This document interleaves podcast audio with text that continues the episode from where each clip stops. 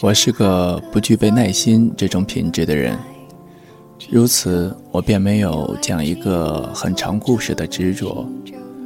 我总试图把所有发生过的情节简化再简化，到了结尾就只剩下一声叹息。因而我无法千回百转，也不能够跌宕起伏。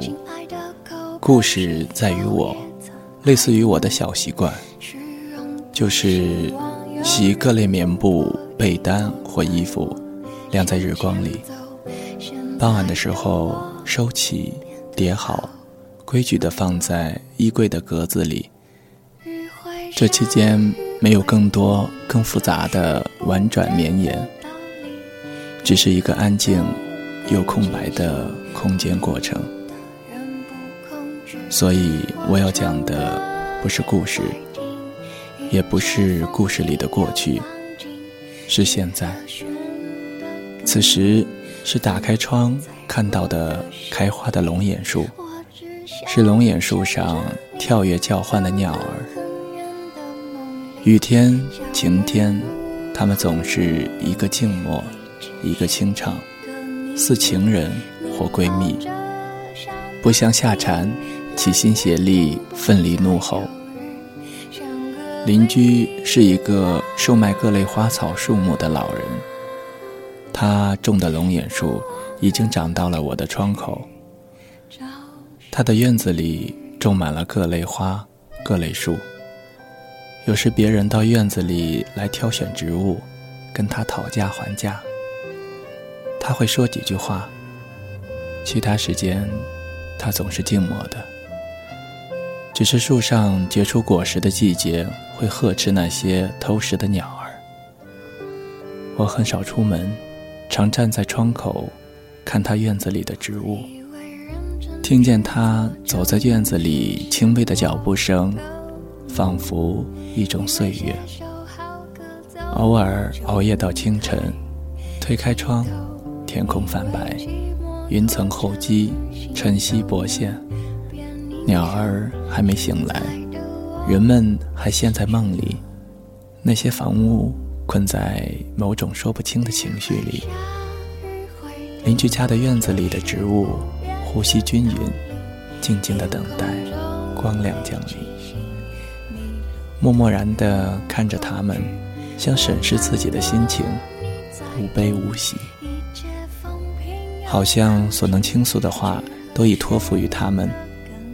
在我的注视下，他们把这些话输送到根部，埋在了地下的土壤里。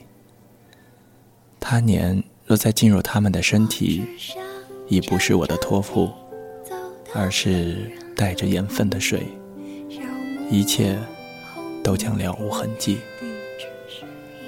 当光线开始像浓雾一样覆盖天空，那些等待的植物轻轻地叹了一口气。唤醒了睡梦里的鸟儿。我听见邻居推开门，扭开水龙头，水哗哗的响起。突然，所有人都在这一瞬间就醒来了。每个院子里都响起了一些窃窃私语，或是晨起含糊不清的应答声，或鞋跟拍打地面的哒哒声。于是，世界就活了过来。我是个不常出门的人。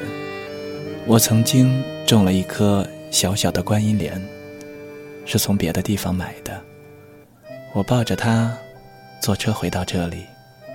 我把它放在窗口，希望阳光普照着它。有时给它浇一点水。除了这些，我不知道还应该如何照顾他。那时我还不知道什么样的生活才叫照顾好自己。后来他枯萎了，我很惊慌，无计可施。我认为自己其实很在乎他，以为可以相伴过一些岁月，但事情就是这样，变得没有转机。后来我不再种任何植物。只喜欢从窗口看邻居家院子里的很多植物。时间过去，与那些不属于自己的植物达成了某种契约。我知道，植物并不在乎我是谁。但春天到来的时候，有时我会步行去两公里以外的寺庙，经过大片农田、树木、野风。那是个安静的，只听见鸟鸣和诵经声的地方。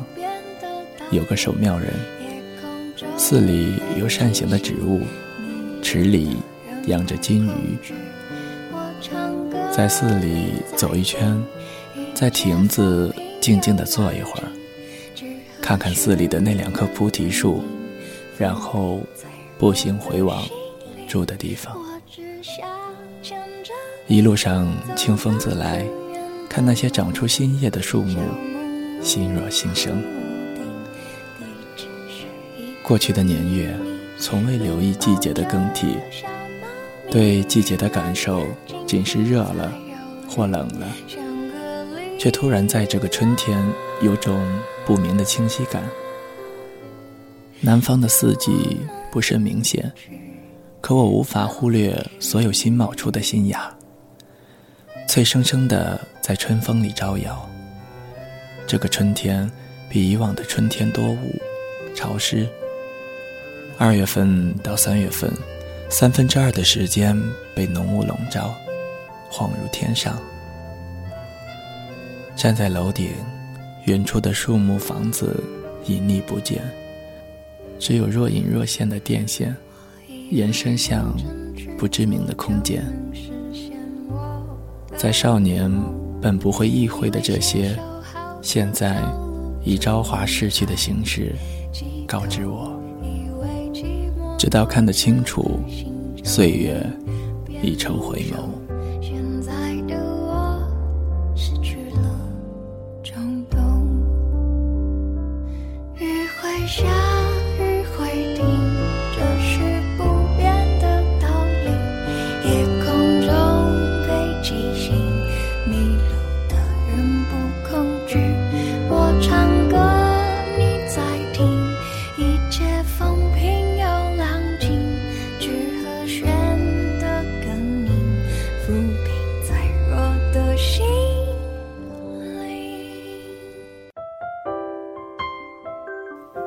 谁的声音清唱婉转流年？